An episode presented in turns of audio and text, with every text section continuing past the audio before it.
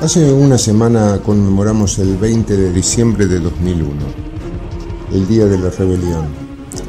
A muchos argentinos les ha quedado la palabra corralito como la que mejor convoca a la memoria los sucesos de diciembre de 2001, como si corralito fuera el significante más emblemático de aquella crisis.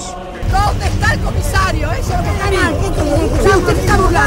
Yo quiero saber dónde está la gente que se detuvo acá en esta. Si todavía fuera así, no aprendimos nada.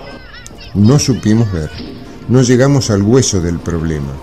Y desde esa pobre evaluación, jamás entenderemos cuál es el destino que debemos torcer, cuál es la lucha que hay que dar y dónde se ejerce el peso de nuestra permanente opresión social.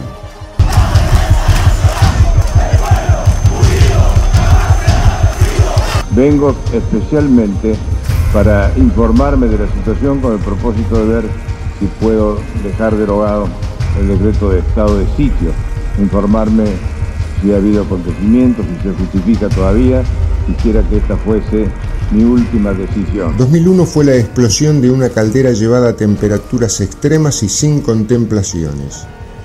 Solamente el neoliberalismo, manifestado por el poder financiero concentrado y antinacional, pudo cometer la necedad de apretar la soga con tamaña crueldad.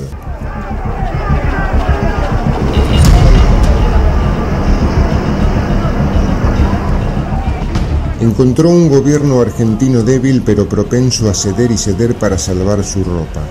Fue el pueblo el que dijo basta. Fue el pueblo que sufría el corralito, pero mucho más el que no tenía nada que ver con la especulación.